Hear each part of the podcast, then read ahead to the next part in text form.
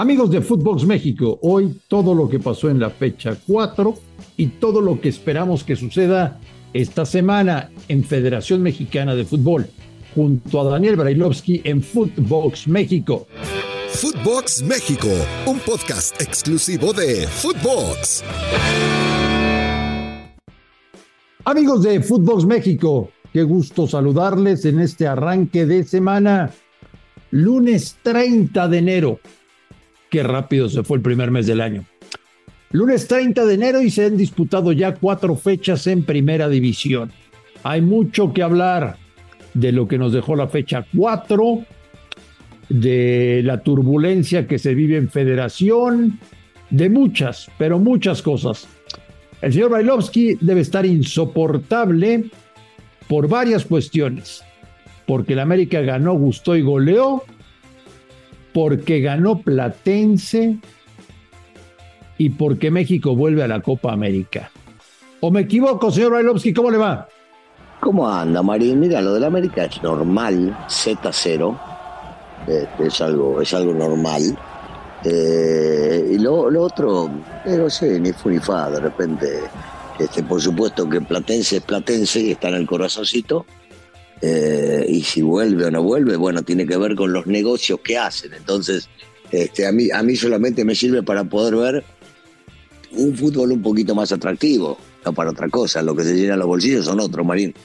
Sí, yo lo sé, yo lo sé, yo lo sé. Pero no, no podemos eh, dejar de lado, Russo, que es una gran alianza la que han firmado con Mebol y con CACAF. Por supuesto. Para que el fútbol mexicano vuelva a tener roce importante, ¿no?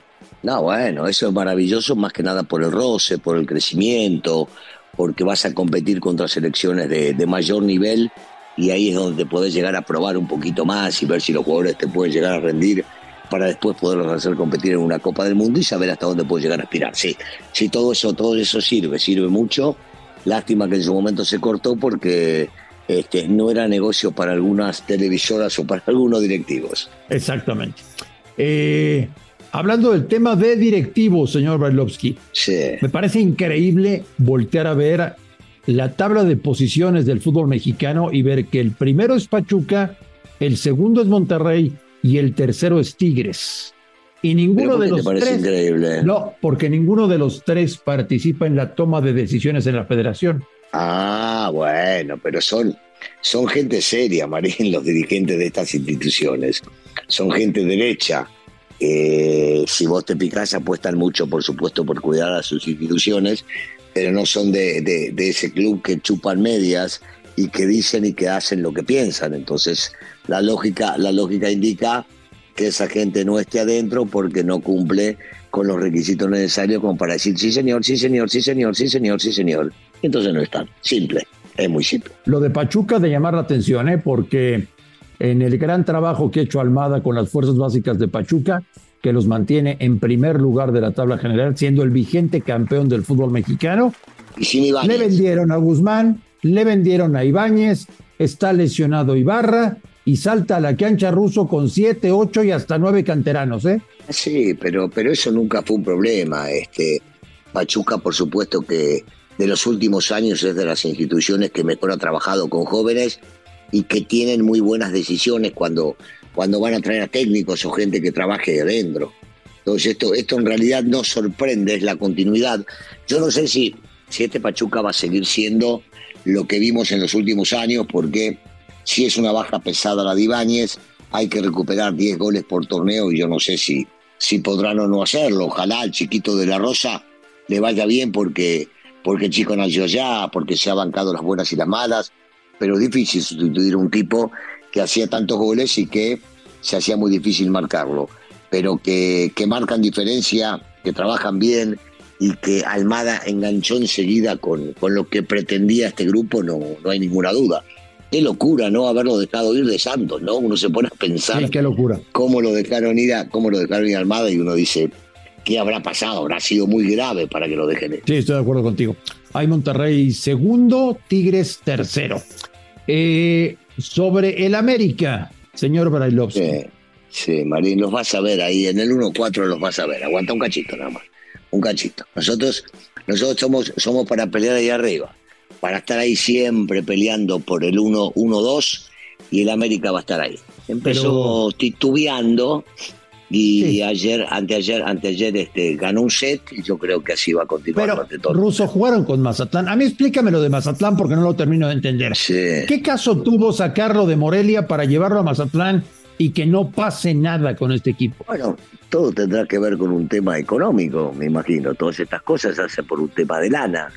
Y si se ponen de acuerdo y les parecía que era bueno, digo, a mí la plaza de Mazatlán me encanta, Marín, yo no, no he llegado a estar por allá, pero debe ser precioso y darse una vueltita por allá. Maravilloso, sí. Desgraciadamente, sí, desgraciadamente las cosas no, no se están dando como ellos las planearon o lo que querían realmente hacer. Y mirá que llevaron gente seria porque conocemos muy bien al Chaco y a Caballero y son gente muy seria que, que trabaja y es profesional, pero bueno, a veces esto en el fútbol es así, ¿no? Tenés altibajos o las cosas no se dan o los refuerzos que trajiste no son los, los adecuados y no rinden y tenés que dar un, un paso costado. Que por cierto, Ruso Mazatlán ayer tomó dos decisiones radicales. La primera, correr a Caballero y a todo su cuerpo técnico. Y la segunda, en el partido del viernes que reciben a San Luis, a manera de ah. disculpa, la entrada es gratuita. Eso es maravilloso. Eso, eso es muy bueno. Eso te habla de un fútbol en crecimiento y de gente que piensa las cosas como, como debe pensarlas y ayudar o, fomentar un poco más que nada este, esa coalición que tenés que tener con, con, la gente, ¿no? Porque al fin y al cabo la gente es la que termina siendo un equipo importante. Y es devolverles de alguna manera eh, esto que sucedió el fin de semana, diciéndole, mire, los queremos con nosotros, nos da pena lo que pasó, vengan, están invitados. Oye, ¿no te duele que las dos últimas joyas que han surgido de la cantera del América sean banca en Tigres. Sí, sí. Me refiero a Córdoba y a Lainez. Sí, sí, bueno, sobre todo, sobre todo Córdoba. Lainez todavía este, recién acaba de llegar, no tuvo la oportunidad de ingresar. Banca, Russo. Bueno, no, yo te hablo, te hablo de Córdoba. Córdoba a mí me, me, encantaba como futbolista, un tipo que le pega con las dos piernas, que es habilidoso, que por momentos este, andaba, andaba muy bien, tiene buen disparo a media distancia y de repente que lo hayan vendido, ¿te acuerdas? En su momento lo hablamos. Y que se haya ido a Tigres y ahora ver que en Tigres prácticamente no juega. Yo espero que este no sea el caso de, de Laines. Lo que pasa es que uno se pone a, mirar el plantel que tiene Tigres en este momento y vos decís, ¿y dónde lo van a ubicar? ¿Y a quién van, a, sacar? Correcto. entonces, pero bueno, dependerá de, de ganar su lugar. Pero sí, a mí me hubiese gustado seguir viendo a estos dos chicos este, en el América, por supuesto. Pero el dinero manda y como el dinero manda, el negocio servía y se fueron para allá. El mundo se consume en dinero, el dinero es dinero, el dinero es dinero, el dinero es dinero, el dinero es dinero, aprende algo dinero. Hablando de dinero, ¿por qué no funcionó un tipo como Tobán en el fútbol mexicano? Eh? Porque yo creo que vino solamente a ganar dinero. Este, pues su compadre, su compadre francés que juega ahí seguramente lo aconsejó, lo recomendó, le dijo a los directivos que lo vayan a buscar. Nos fuimos con la finta que campeón del mundo, pero la realidad es que no jugó. Este, que no se me hacía un mal jugador, pero algunos a veces no enganchan para el fútbol de acá y bueno, y le terminó quedando fuera.